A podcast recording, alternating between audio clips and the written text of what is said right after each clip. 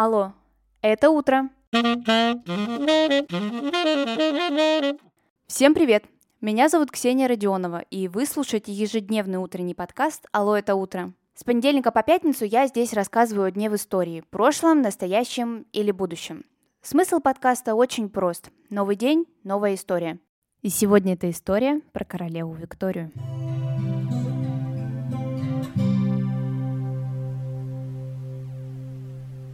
20 июня 1837 года королева Великобритании становится Виктория.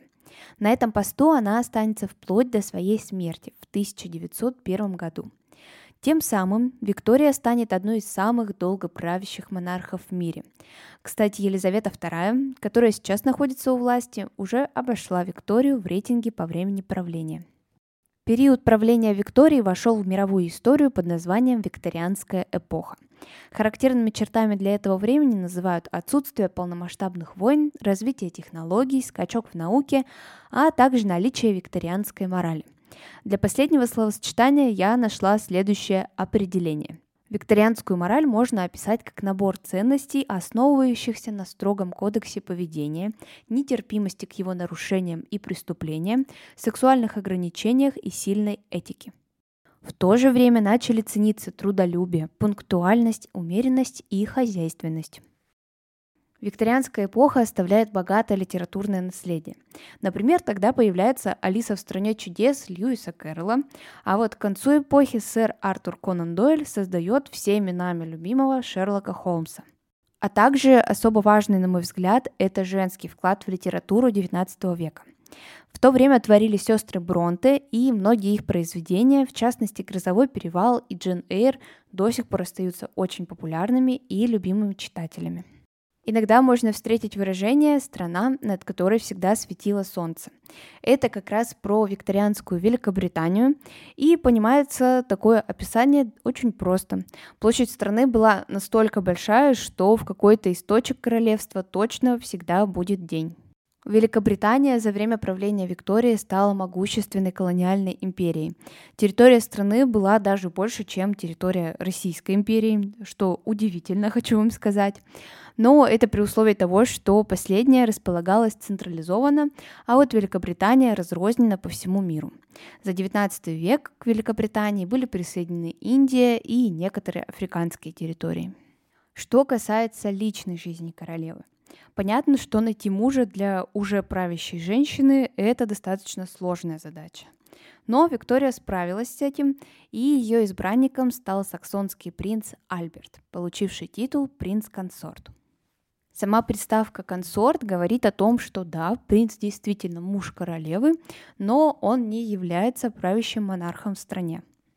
Кстати, интересно, что мужем Виктории мог стать российский император Александр II. Он подходил ей по возрасту, и на тот момент он не был российским императором. Виктория и Александр были знакомы, и даже по сохранившимся воспоминаниям можно сказать, что они были влюблены друг в друга. Но Александр не собирался отказываться от российского престола, Виктория от великобританского, естественно, тоже, и такой вот брак не случился.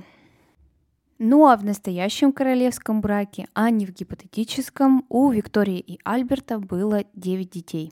Примечательно то, что практически у всех детей была долгая жизнь, а примечательно это потому, что детская смертность до сих пор оставалась на очень высоком уровне.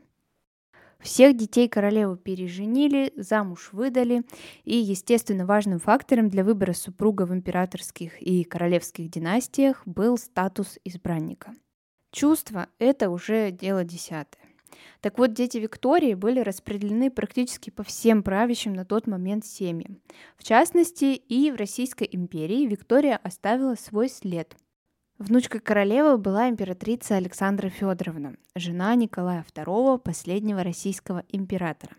Соответственно, прямым наследником престола в Российской империи был правнук Виктории, цесаревич Алексей. Во что это могло бы вылиться, мы, конечно же, уже не знаем, да и история не терпит приставки «бы». Кстати, сохранились интересные фотографии, на которых вместе и королева Виктория, и Александра Федоровна, и Николай II. Посмотреть вы их можете в моем телеграм-канале «Алло, это утро». Там я всегда оставляю всю визуальную составляющую выпусков. Подписаться вы можете по ссылке в описании к этому выпуску или же в Телеграме вбейте «Алло, это утро» и все обязательно найдется. То, что дети Виктории были распределены, как я уже сказала, практически по всем правящим на тот момент династиям, Викторию стали называть бабушкой Европы. И если вы услышите такое словосочетание, то знайте, что это про Викторию. Когда я готовилась к этому выпуску, то наткнулась на занимательную статистику в одной из статей. По этой статистике в разные годы викторианской эпохи около 40% женщин оставались незамужними в течение всей своей жизни. И все это происходило из-за развивавшихся, но не всегда принимаемых в обществе моральных ценностей.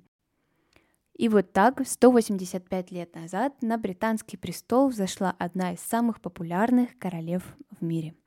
А на сегодня это все. Выпуск подошел к концу. Спасибо, что вы его прослушали. Обязательно расскажите о нем друзьям, оцените его. Так больше людей узнают о подкасте «Алло, это утро». Услышимся с вами завтра. Пока-пока.